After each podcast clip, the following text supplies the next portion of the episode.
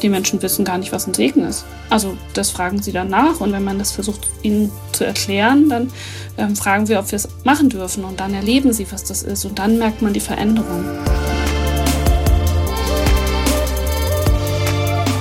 Mit Herz und Haltung. Dein Akademie-Podcast.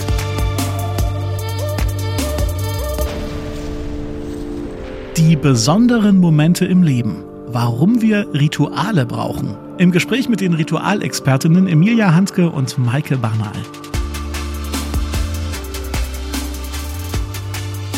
Hallo und herzlich willkommen im Podcast der Katholischen Akademie des Bistums Dresden-Meißen. Hier bei uns bekommt ihr regelmäßig Input zu den großen Fragen unserer Zeit aus Kirche und Religion, Politik und Gesellschaft, Kultur und Wissenschaft. Ich bin Daniel Heinze. Hallo. Es gibt Momente, die heben sich vom Alltag ab. Die verdienen ein besonderes Augenmerk. Für einige dieser aus dem Fluss der Zeit herausstechenden Momente kennt das Christentum die Sakramente. Die Taufe gleich zu Beginn des Lebens, für Katholiken auch die Firmung, die Eheschließung. Und auch wenn Menschen sterben, folgt der Abschied von den Lieben bestimmten Mustern. Wir begleiten sie durch vertraute Texte, Gesänge und Abläufe.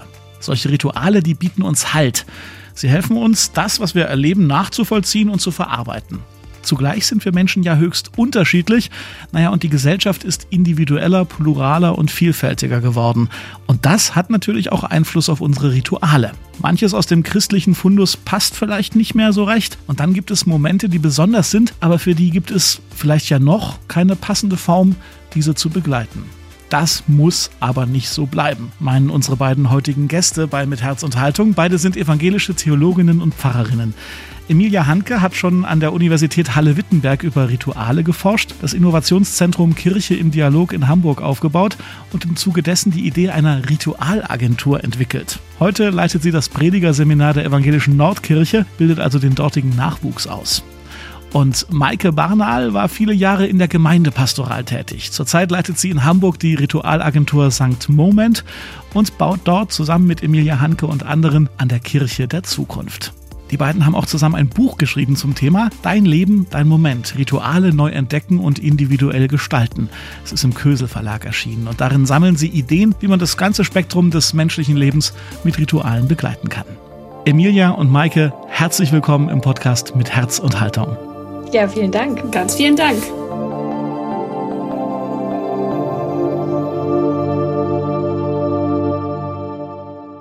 Emilia, fangen wir doch mal ganz grundsätzlich an. Was ist ein Ritual und was ist für dich ein gelungenes Ritual?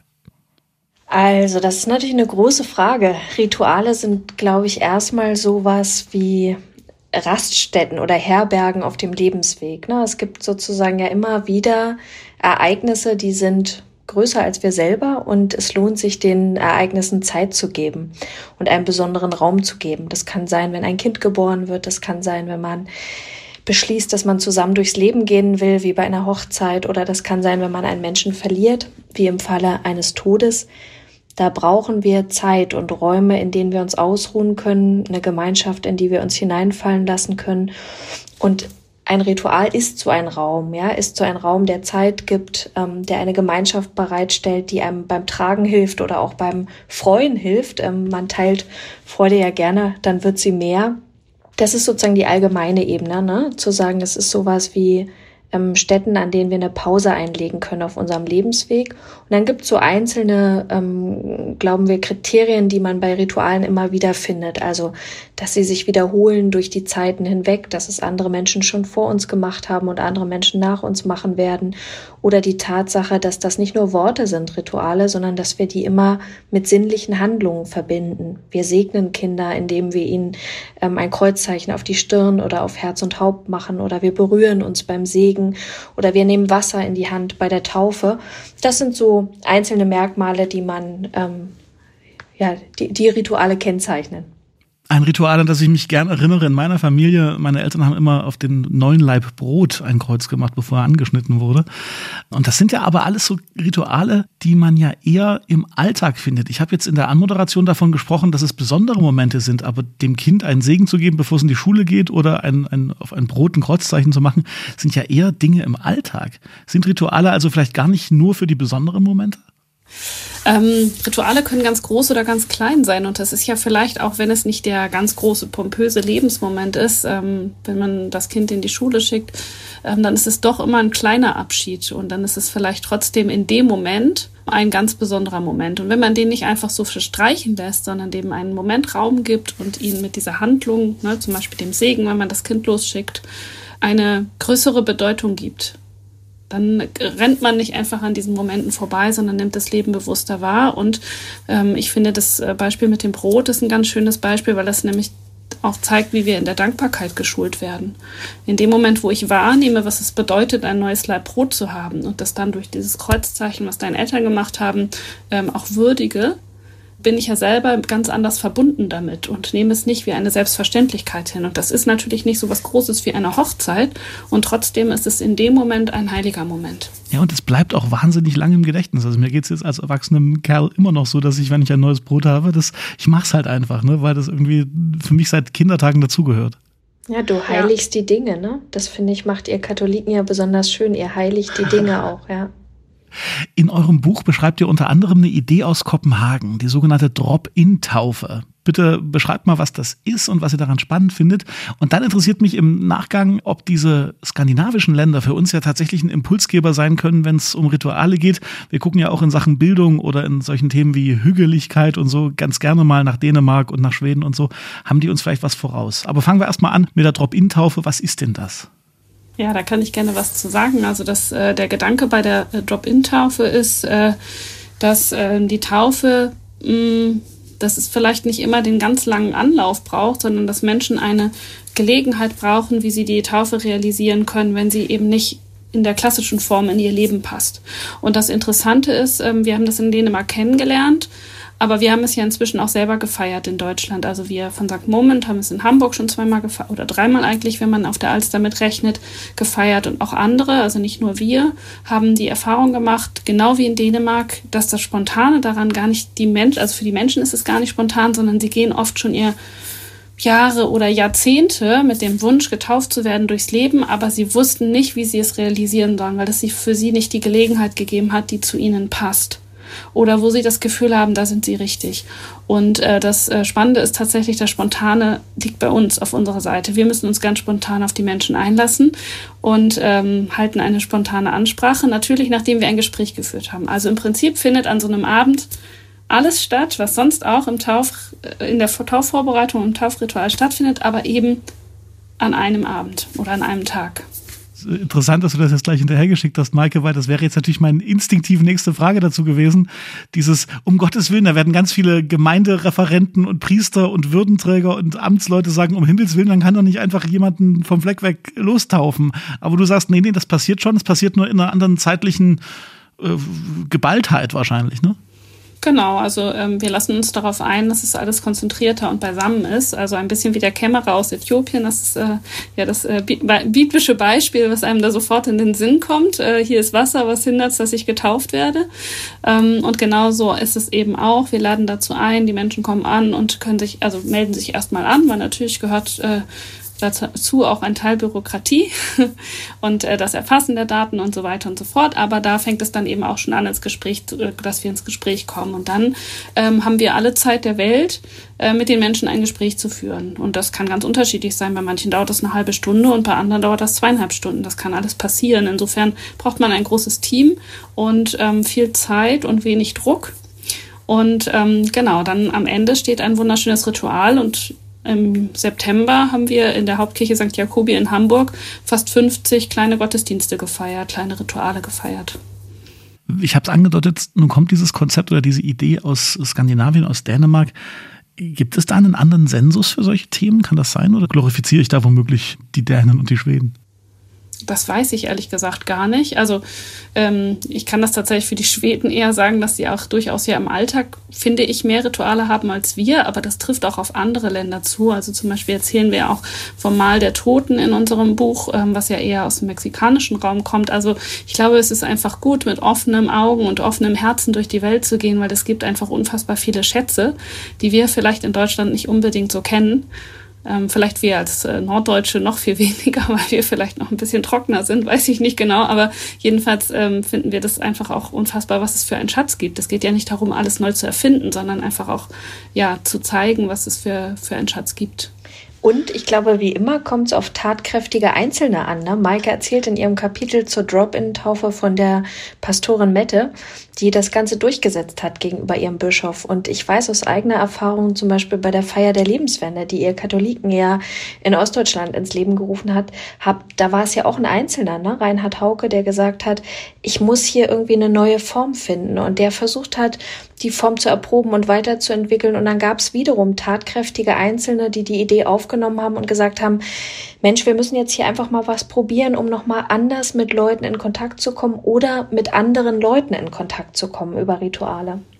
Mhm. Und etwas zu wagen. Ne? Mette hat das ja auch gegen äh, alle Widerstände gemacht. Also ähm, der, der erste Aufschrei des Bischofs äh, von Kopenhagen war um Himmels Willen eine Fastfood-Taufe.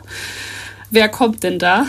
Ähm, hat er selber im O-Ton auch nochmal so wiederholt. Also es ist nicht ausgedacht, das ist wirklich wahr. Und er sagt im Nachhinein, Gott sei Dank habe ich damals nicht kategorisch Nein dazu gesagt, sondern gesagt, ich gucke nicht hin, mach was du willst, ich will nur nichts davon wissen. Und ist jetzt einfach auch unfassbar glücklich, dass er, äh, dass Mette trotzdem den Mut hat, es zu tun, weil es einfach ähm, ganz berührende Erfahrungen und ganz neue Zugänge für Menschen gegeben hat oder gibt bis heute gehört wahrscheinlich auch dazu, dass man sich auf diese Rituale eben einlassen muss und nicht von vornherein mit seinem bestehenden Wertesystem äh, sagt, nee, das passt in meine Welt nicht rein, das, das kann also nicht gut sein. Ne? Also diese Offenheit für Rituale, ich glaube, die ist eine entscheidende, ein entscheidender Punkt, wenn man auch an neue Rituale denkt. Und darum geht es ja bei uns jetzt im Gespräch auch.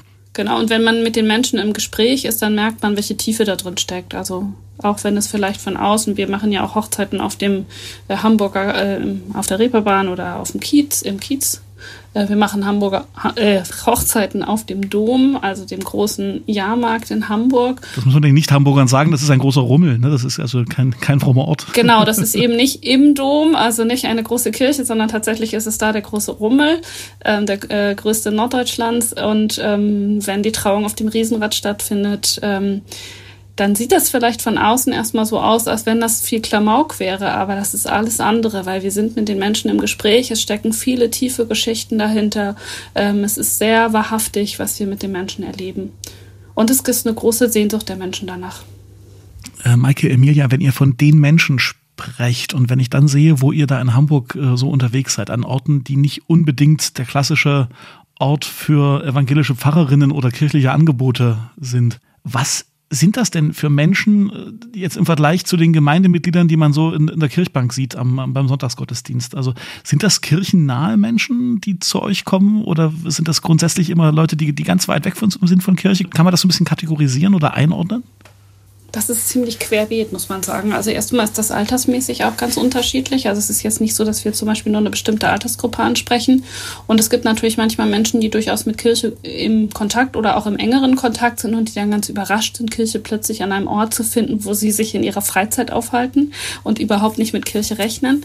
Auf der anderen Seite gibt es aber auch viele Menschen, die sagen, eigentlich habe ich mit Kirche gar nichts zu tun und jetzt erlebe ich dich und euch und äh, komme mit euch ins Gespräch und auf einmal verändert sich auch mein Bild von Kirche und ich äh, bin das erste Mal sozusagen in Kontakt überhaupt mit Kirche und merke, dass das ja ein Gespräch ist, was mir weiterhilft oder was mir gut tut und was äh, auch Spaß macht, also wo man auch lachen kann, also was gar nicht irgendwie nur schwer oder ernst oder so ist sondern eben, äh, ja, Kirche auch, äh, ich finde, es ist so, Kirche bekommt ein Gesicht. Das ist so die, die Rückmeldung, die wir von den Menschen auch bekommen. Und wir gehen bewusst ja an die Orte, ähm, wo Menschen einfach von sich aus sind und gucken auch, was passiert. Und die Resonanz ist, also wir sind selber immer wieder überwältigt. Aber um vielleicht auch das mal gerade zu ziehen oder klarzustellen, euer Prinzip ist nicht, Hauptsache anders als bisher. Es ist nicht so, dass ihr einfach sagt, wir müssen alles anders machen, sondern ihr guckt einfach wirklich, ob man Dinge verhäutigen kann, neu denken kann, aber es geht euch nicht um aus Prinzip alles anders machen. Gar nicht. Also wir versuchen eher, glaube ich, die alten Rituale nochmal anders zum Leuchten zu bringen. Also eben an anderen Orten zum Leuchten zu bringen. Ne? Das ist ja eine große Bewegung, die in den letzten Jahren stattgefunden hat. Taufen zum Beispiel auch draußen zu machen, an Seen, an Flüssen möglicherweise auch die Hochzeit draußen am Strand oder ähm, unterm Kirschbaum oder wo auch immer im Friedwald, in, im Ruheforst, das hat sich ja längst eingebürgert. Ne? Das war um die 2000er Jahre noch umstritten, darf man das im Wald beerdigen. Heute ist es viel selbstverständlicher. Das ist sozusagen das eine. Und das andere ist, dass wir glauben eben, dass ähm, die Rituale, so wie wir sie bisher traditionell gefeiert haben, nur bestimmte Leute noch anziehen, nämlich die, die das, dieses Traditionsbewusstsein auch haben, die das gerne pflegen. Das finden wir würdig und achtenswert und wir feiern das ja sehr gerne so. Wir glauben nur, dass ein Großteil von Menschen dadurch ausgeschlossen wird, weil sie so nicht sprechen, weil das für sie nicht anschlussfähig ist. Und für die versuchen wir uns Formen auszudenken, wo sie leichter einsteigen können und sagen können, ah, das hat was mit meinem Leben zu tun, so wie mein Leben eben gerade ist und nach solchen Formen zu suchen. Und andererseits glauben wir eben, dass auch Anlässe sich verändern. Also wenn man jetzt zum Beispiel wahrnimmt, dass in unserem Alter also so äh, zwischen 30 und 45, die meisten Leute gar nicht mehr heiraten, dann stellt das ja eine Frage an uns. Wir haben als Kirchen uns immer darauf verlassen, die heiraten staatlich und dann kommen wir und machen noch eine kirchliche, eine, eine ökumenische Trauung oder wie wir es dann auch immer nennen wollen. Jetzt stellen wir fest, die heiraten nicht mehr standesamtlich. Die sind durchaus in verbindlichen Partnerschaften unterwegs, aber nicht unbedingt mit standesamtlicher Heirat. Was bedeutet das für die Frage, wie wir eigentlich Partnerschaften segnen? Ist es dann ein ganz anderes Ritual? Also, ne, das Berliner Sügensbüro hat angefangen, damit ein Pop-up-Hochzeitsfestival ins Leben zu rufen. Oder ist es mehr die Segnung von Partnerschaften? Also ist es gar nicht mehr der klassische Trauritus alleine? Ne, wir merken, dass diese Art von Entwicklung ja auch Fragen an uns stellt, so dass wir gucken müssen, wie können wir unsere Formen flexibilisieren und überlegen, was von dem alten Schatz ja, in neuen Gewändern auftauchen kann gewissermaßen. Wie geht ihr mit dem Absender Kirche um? Ich meine, spätestens wenn ihr sagt, ich bin Pfarrerin, wird ja auch dem Letzten klar, dass ihr irgendwie zu dem Verein Evangelische Kirche gehört. Aber tatsächlich höre ich schon raus, und das sagt ja auch das Buch, dass ihr nicht zwingend sofort immer das liebe Jesulein vor euch hertragt und dass es immer auch gleichzeitig um Mission geht auf eine Art. Also wir sind tatsächlich immer sehr transparent damit, dass wir, also wenn wir so unterwegs sind an anderen Orten, dass äh, wir PastorInnen sind und dass wir von der Kirche kommen. Das ist auch, also tatsächlich sind wir oft im Talar auch unterwegs, sodass das sogar von außen sichtbar ist. Wobei man dazu sagen muss, dass das für die Menschen ein Code ist, der nicht immer klar und eindeutig ist. Er weckt auf jeden Fall Aufmerksamkeit. Und dann fragen sie nach, seid ihr ein Junggesellenabschied oder nein, ihr seid echt, ihr seid wirklich echt wenn ihr wirklich echt seid, dann möchte ich, dass ihr mich segnet. Also das ist tatsächlich, das sind äh, äh, Kommunikationen, die wir oft haben.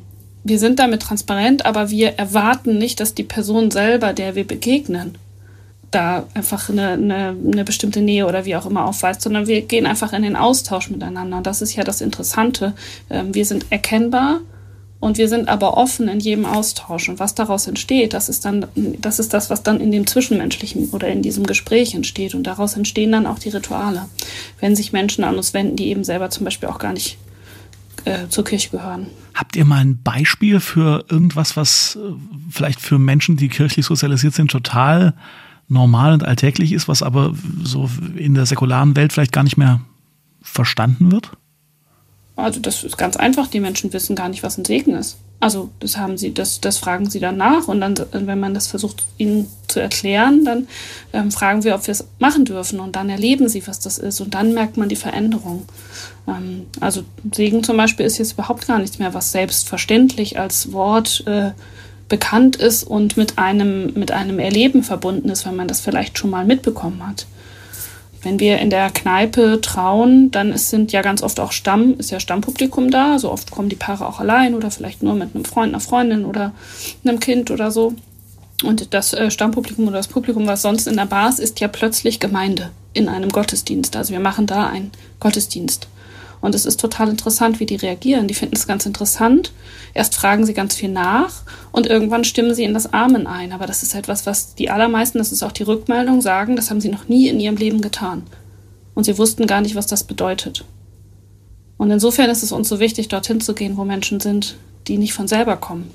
Ja, ich glaube ehrlich gesagt, also Maike hat ja schon bei was sehr Elementarem angesetzt, wie dem Segen, aber ich glaube, es betrifft ganz viele Formen, auch das Abendmahl. Wenn man, wenn ich kirchenferne Freunde mitnehme, die, denen erschließt sich nicht, was das sein soll, warum man das macht, warum das sozusagen auch so traurig wirkt, wenn da so ein kleiner Kreis sich um eine Oblate versammelt, was das für eine Bedeutung haben soll. Und das haben wir natürlich auch versucht, in dem Buch nochmal anders zu erschließen, zu sagen, woher kommt das eigentlich? Und ich befürchte, dass wenn man die meisten Kirchenmitglieder befragen würde, was ist denn das Taufe oder was ist denn das Abendmahl, würde es für sie auch schwierig sein, das zum Ausdruck zu bringen. Sie würden vielleicht sagen, das macht man so oder das ist ein besonderer Moment, man kommt irgendwie anders zusammen, aber jetzt das Ganze, die ganze theologische Aufladung dahinter ist, glaube ich, den meisten überhaupt nicht zugänglich. Und wir üben uns auch selber da drin, Maike und ich haben wir auch übrigens in dem Buch gemacht, zu gucken. Wir haben uns manchmal so ertappt, da haben wir zusammen einen Text geschrieben und dann haben Maike und ich uns angeguckt und gedacht, als wir so einen Ritualvorschlag gemacht haben, nee, das ist eigentlich zu churchy, das versteht kein Mensch. Und haben dann gedacht, okay, Mist, aber es wäre doch irgendwie so gut, irgendwie sind die Worte doch so wichtig und so heilig. Nein, lass uns noch mal ganz, noch mal versuchen, den Tisch leer zu räumen und zu überlegen, was soll da eigentlich gemeint sein. Und das ist für uns auch so eine Art Elementarisierungstraining, könnte man sagen, ja, um ein bisschen mehr, ja, eine ursprünglichere religiöse Sprache für Menschen auch wieder einzuüben. Wir sind ja doch durch ein Theologiestudium relativ stark geprägt durch ähm, Dinge, die ja auch ein Fachjargon widerspiegeln. Ne? Ja. Ich glaube, das eint uns, euch Theologinnen und mich Radiomenschen, dass äh, die Erkenntnis, dass einfach zu sprechen nichts Schlechtes sein muss. Im Gegenteil, ne? das verstanden werden ist ja durchaus eine, eine wichtige Sache. Auf jeden Fall. Für ja. die Kirche eine entscheidende Sache. Sonst löst sie sich immer weiter ab. Ne? Und äh, es ist wie so eine Binnenreferenzialität, in die man dann reingerät. Und insofern ist diese Übung und sich auf der Straße, ich habe es immer über die Pop-up-Church gesagt, wir sind auf Bewährung draußen, ja, sozusagen als Kirche, im Sinne von, die Leute müssen erstmal sehen, leuchtet ihnen das überhaupt ein, was wir ihnen da anzubieten haben. Und wir merken ja dann, ähm, wann dieser Punkt geschieht, ne? zum Beispiel in einem gemeinsamen Amen, so wie es Maike gerade erzählt hat. Das ist ja was Schönes, wenn man merkt, auf einmal wissen Leute, ah, man stimmt da ein, man bekräftigt es, ne? man, man untersetzt es nochmal mit, ja, das, äh, ich bin auch dabei. Das sind ja Vorgänge, wie ein Lernen einer religiösen Sprache, ne? was durch jedes Ritual wieder geschieht. Früher war es ja für die klassischen Kirchenmenschen oder für die Menschen, die mit Kirche aufgewachsen sind, relativ einfach. Der Pfarrer, der Pastor war der Mann fürs Religiöse. Heutzutage sind Pfarrerinnen, Pfarrer oder andere Hauptamtliche für viele Menschen nicht mehr automatisch die Ansprechpartner für große Lebensfragen. Ne? Haben wir ja gerade besprochen, dass, dass sich da auch viel verändert hat. Und aufgrund von Personalmangel findet man hier und da ja auch immer schwieriger kirchliche MitarbeiterInnen. Wie wichtig ist es in euren Augen, dass Rituale durch Profis begleitet werden? Oder ist das eher eine Sache, wo es mehr Ehrenamt braucht? Das war ja gut, dass es Instanzen gab, äh, wo man sich hinwenden konnte und man konnte oder hat darauf vertraut, dass die irgendwie kompetent sind. Auf der anderen Seite werden die immer weniger und manche Leute haben gar keinen Sensus, dass es diese Instanzen gibt. Mhm. Also ich glaube, das ist ein gutes Beispiel nochmal, dass deine Eltern mit dem Brot. Ähm, früher waren Rituale auch viel stärker in, im, im privaten oder in der Familie verankert. Ähm, sind sie auch heute ja noch, aber nicht unbedingt religiöse Rituale. Und ich würde mir wünschen, und Emilia, das glaube ich, kann ich ruhig mit wir sagen, dass Menschen auch mehr Mut haben, wieder selber zu entdecken, wie sie Rituale gestalten können. Und gleichzeitig haben Rituale ja auch äh, die, die, ähm, die Möglichkeit und die Funktion, dass sie ganz widerstreitende Gefühle in sich aufnehmen können. Also dass wir, gerade wenn es vielleicht auch um schwierigere Situationen gibt, muss aber nicht unbedingt, kann auch bei einem fröhlichen Event sein oder bei einer fröhlichen, ähm, beim fröhlichen Ritual, dass so ganz unterschiedliche äh, Gefühle ihren Raum brauchen. Und vielleicht braucht es dann manchmal Profis im Sinne von, jemand anders muss das halten und muss dafür gerade stehen, dass, das, äh, dass der Rahmen gehalten wird, weil das für die Menschen dann wiederum entlastend ist, es zu feiern. Also ich zum Beispiel habe sehr bewusst meine eigenen Kinder nicht getauft, sondern wollte Mama sein, einfach nur Mama, weil ich eine ganz andere Rolle da drin habe und ich wollte nicht in dieser anderen Rolle, dieser Profi-Rolle sein, die den Rahmen hält. Und das, glaube ich, ist eine Form von, wo finden wir Menschen, die diesen Rahmen halten können. Und gleichzeitig ähm, wollen wir Menschen Mut machen, auch zu gucken, wie sie selber so etwas gestalten können oder sich einen Freund, eine Freundin an die Seite holen ähm, und gemeinsam gucken, wie können wir das umsetzen. Also es braucht nicht überall Profis. Also auch ein bisschen auf die Ritualkompetenz jedes Einzelnen irgendwie vertrauen und nicht per se alles, was mit Gefühlen und Wegmarken im Leben zu tun hat, irgendwie an, an Profis outsourcen, sondern lieber gucken, wo sind sie sinnvoll. Absolut. Und es ist ja letztlich längst eine Bewegung, die wir sehen können. Ne? Die Tatsache, dass so viele freie Rednerinnen und Redner entstanden sind in den letzten Jahrzehnten, hat ja auch mit so einer Art von Emanzipationsbewegung von der Kirche zu tun. Ne? Dass Leute gesagt haben, Moment, das kann ich auch. Ich kann auch authentisch und einfühlsam etwas übers Leben erzählen da sehen wir ja, dass es gar nicht unbedingt zwingend eine Ausbildung braucht, sondern dass Leute sich auch berufen fühlen dazu. Das bildet letztlich nur das ab, wonach du uns gefragt hast. Ne? Und dass dann wiederum Leute sich auch zuordnen und sagen, ich habe tolle Erfahrungen gemacht mit Imke, mit Jacqueline, wie immer sie heißen. Ähm, und ich möchte mich ihr anvertrauen. Und das ist, glaube ich, auch eine Tatsache, dass wir eben merken, das Amt alleine trägt es nicht mehr. Es ist eben nicht mehr so, dass die Leute sagen, ich wende mich in jedem Fall an die Pfarrerin meines Ortes, sondern die gucken, ist das Maike? Ist die mir sympathisch? Ähm, habe ich die schon mal erlebt und habe ich da Vertrauen gefasst? Und das ist ein ganz anderer Prüfvorgang, ob eben auch die Person zu meinem Leben passt. Und dann vertraue ich ihr auch das Ritual meines Lebens an. Ne? Und das ist ganz anders, als das früher mal war. Ne? Mhm. Ja, also ich habe jetzt oft Paare, die sagen, wir wollen dich erst mal kennenlernen und gucken, ob das passt. Wie ein Dating sozusagen ja, Dating mit, so. dem, mhm. mit, der, mit dem religiösen Experten, ja. Ein Vorstellungsgespräch so ein bisschen. Ne? Ja. Mhm.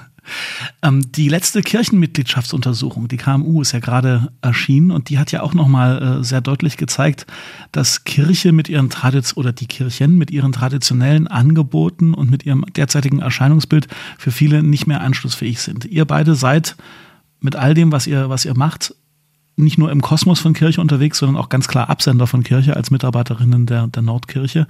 Erzählt mal ein bisschen über den Prozess, der da in Kirche passiert. Also sind wir am Ende schon weiter als das, was die KMU, diese Mitgliedschaftsuntersuchung gerade abbildet? Oder sind da noch sehr viele Widerstände? Wie nehmt ihr das wahr, diesen Prozess, dieses Umdenken oder dieses Denken innerhalb von Kirche gerade?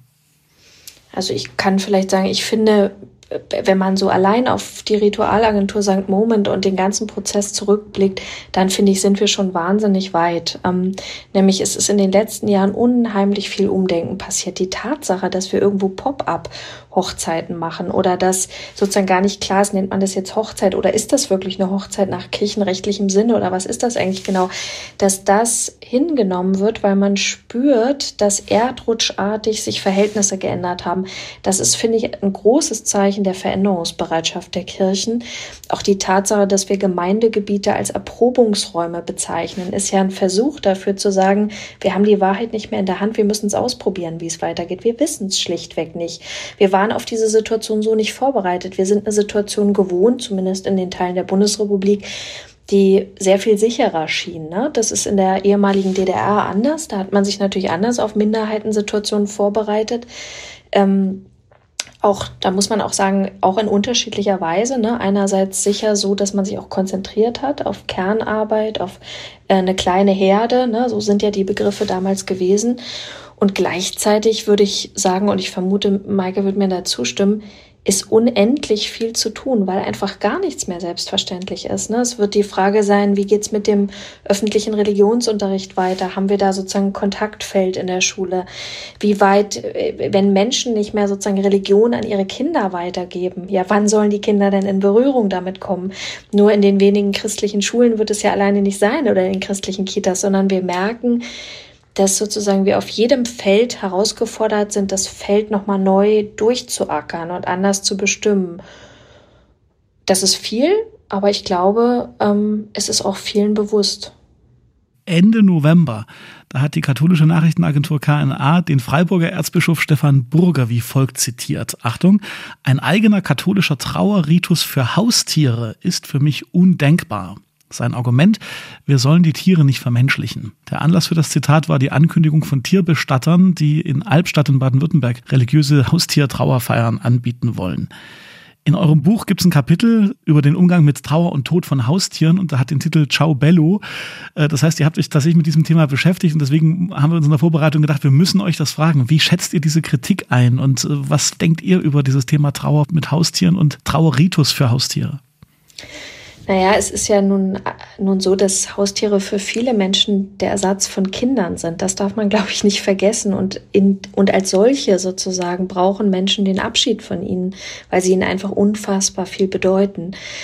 Ich finde, ich glaube, die Frage ist falsch gestellt, wenn man äh, fragt äh, sozusagen, ob Haustiere den gleichen Status haben äh, äh, wie, wie Menschen, sondern man muss fragen, was bedeuten sie denn Menschen? Und sie bedeuten Menschen unheimlich viel. Und in dieser Weise ähm, geht es natürlich darum, dass die Trauer von Menschen um ihr Haustier einen Ort bekommt. Und äh, ich glaube, das sind wir der Gesellschaft schuldig, dass wir über ihre Trauersituation nicht hinweggehen und nicht so sehr von irgendwelchen dogmatischen Anmarschwegen herausdenken, sondern von der Situation, die sich Menschen stellt. Ja.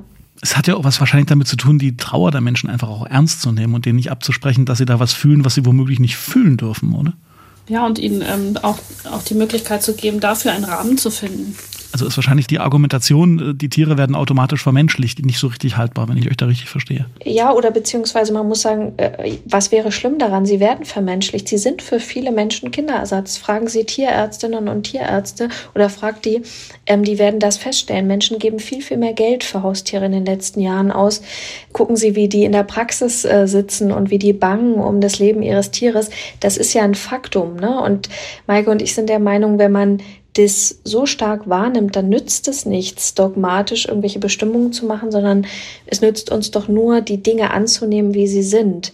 Wir sind, finde ich, in der Kirche oft auf der Bewertungsebene gewesen. Denkt mal daran, wie wir mit Suizidtoten ähm, äh, äh, umgegangen sind. Ne? Da haben wir lange Zeit gesagt, die dürfen nur an der Mauer bestattet werden oder dürfen die überhaupt kirchlich bestattet werden. Auch die Frage von homosexuellen Partnerschaften. Wir sind immer auf so einer moralischen Ebene. Ist das das Gleiche wie eine Ehe? Ist das ähm, Sünde, äh, sich ähm, selber das Leben zu nehmen oder nicht? Das sind alles Bewertungskategorien. Und Maike und ich glauben, das hilft uns eigentlich eigentlich gar nicht weiter, sondern es hilft uns nur weiter, das Leben liebevoll anzuschauen, so wie es eben ist. Und es dann auch anzunehmen, ja. Genau, und was uns wichtig ist, dass wir tatsächlich auch mit, die Rituale sind nicht dafür da, dass wir Menschen erziehen. Also ich rieche ein bisschen in diesem Zitat und in dieser Kritik die, den, den Wunsch, damit Menschen erziehen zu wollen. Also ja, ich sehe wahr, nehme wahr, dass die Menschen, äh, den Menschen die Tiere so wichtig sind, aber das ist doch eigentlich nicht richtig und deshalb müssen wir ihnen jetzt mal zeigen wo der Hammer hängt. Und das, äh, also das, das ist mir wirklich zutiefst zuwider. Wir sind fast am Ende unseres Gesprächs und zum Schluss wünsche ich mir einen kleinen Einblick in eure persönlichen Notizbücher.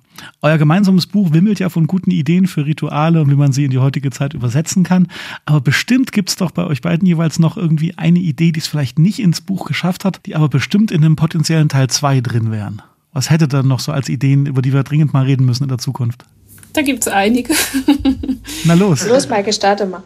Genau, also es gibt tatsächlich ein Kapitel, was es nicht reingeschafft hat und was ähm, es vielleicht ja irgendwann nochmal schafft, erzählt zu werden. Und da geht es ähm, um die Freisprechung der Handwerkerinnung. Ähm, also die Frage, wie ähm, gehen wir eigentlich aus der Ausbildung, aus dem Beruf, aus der Berufsausbildung in das echte Leben dann? Fragezeichen. wie ist dieser Übergang tatsächlich möglich und wie ähm, können wir den religiös begleiten und wie ist der auch traditionell über Jahrhunderte religiös begleitet bis heute? Sehr interessant. Und ein zweites Thema, was für mich ein großes Thema ist, ist der Übergang in den Ruhestand. Also auch ein sehr wichtiger Übergang im Leben, ähm, der jetzt in unserem Buch noch nicht so den Platz gefunden hat, aber der bei uns ganz toll im Kopf ist. Emilia, du bist auch noch dran. Genau, zwei weitere Notizen. Einmal Weihnachten für Einsame. Das machen ja viele Kolleginnen und Kollegen Land auf Land ab und das finde ich eine ganz berührende Sache. Und das andere ist, es gibt ja Einbürgerungsfeiern für Menschen, die neu in unser Land kommen. Und da ist ja auch die große Herausforderung, wie stellen wir Gemeinschaft her? Wie stellen wir uns auf einen gemeinsamen Werteboden und richten uns darauf aus? Eine ganz spannende Sache, ähm, die eine Kollegin von mir in einer Promotion untersucht hat und die Maike und ich gerne interviewt hätten, aber wir hatten schlichtweg keinen Platz mehr. Also ich merke, es ist tatsächlich ganz viel Material für einen potenziellen zweiten Teil da. Emilia Hanke, Maike Barner, ganz herzlichen Dank für das Gespräch. Danke dir.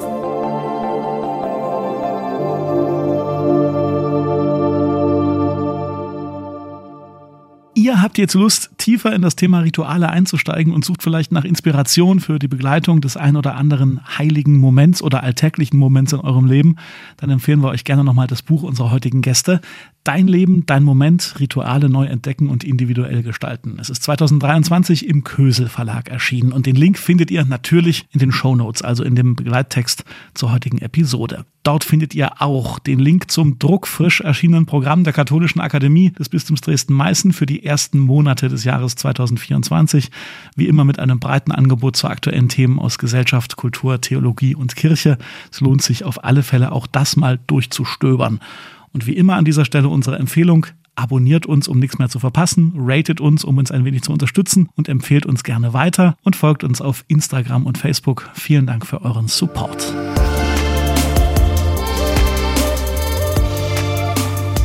An der heutigen Folge mitgearbeitet haben Thomas Arnold, Emily Siegel, Jonathan Burger und ich. Ich bin Daniel Heinze. Danke fürs Zuhören und bis zum nächsten Mal. Mit Herz und Haltung. Dein Akademie-Podcast.